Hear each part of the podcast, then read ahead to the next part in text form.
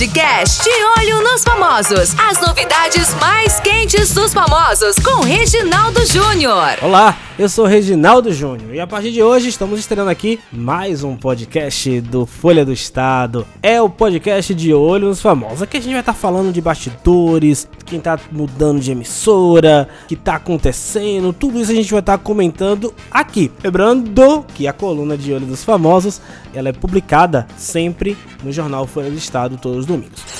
Quero estrear essa coluna com algo que me chamou muita atenção nos últimos dias, que foi uma notícia publicada no site Aqui Tem Fofoca. Em alta na Band, Globo mira em Kátia Fonseca para 2022. Dona de um dos maiores faturamentos diários da Band, Kátia Fonseca pode trocar de emissora em 2022 e assumir uma faixa horária matinal na Globo. O nome de Kátia é bem avaliado pela alta cúpula da Globo, devido à sua citação no mercado comercial e publicitário. Deixa eu explicar a vocês. Nos bastidores, claro que isso ainda podemos colocar como teoria, se fala que Ana Maria Braga pode deixar o comando do Mais Você a partir do ano que vem, devido aos problemas de saúde, ela já enfrentou diversos problemas de saúde e também com a morte do Louro José mesmo a Ana tendo estreado recentemente o seu estúdio lá em São Paulo, inclusive ficou muito bonito. Aí a Globo começou um dilema: quem ela vai colocar no lugar? Porque ela precisa de uma substituta que tenha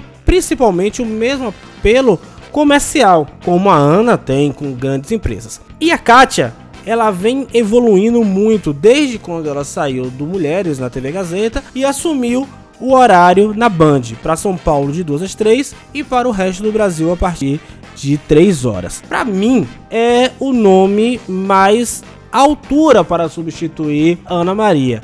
E lá dentro da Globo a gente sabe que ela tem várias apresentadoras. Mas uma mulher apresentadora que já tem uma ligação toda com o mercado publicitário, com a dona de casa, Caso realmente aconteça a aposentadoria da Ana Maria Braga, o nome da Kátia Fonseca é um nome que vai substituir ela à altura no comando das manhãs da Globo. Agora lembrando que tudo isso ainda é hipótese.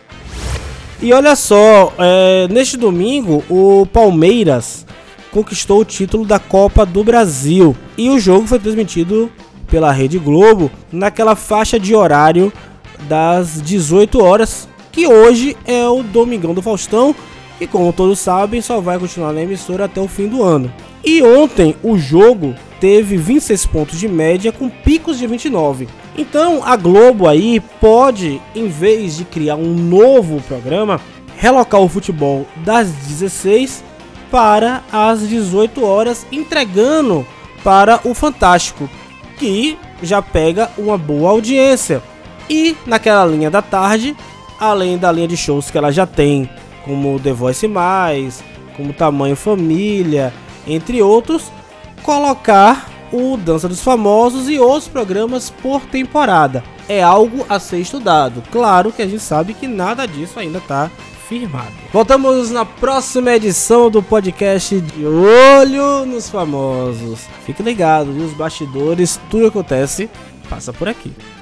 Podcast Jornal Folha do Estado. As principais notícias do dia, bastidores da política, o mundo dos famosos, esporte, cultura, opinião e muito mais. Deixando vocês conectado e bem informado. Ouça através do site jornalfolhadoestado.com/podcast e no Spotify.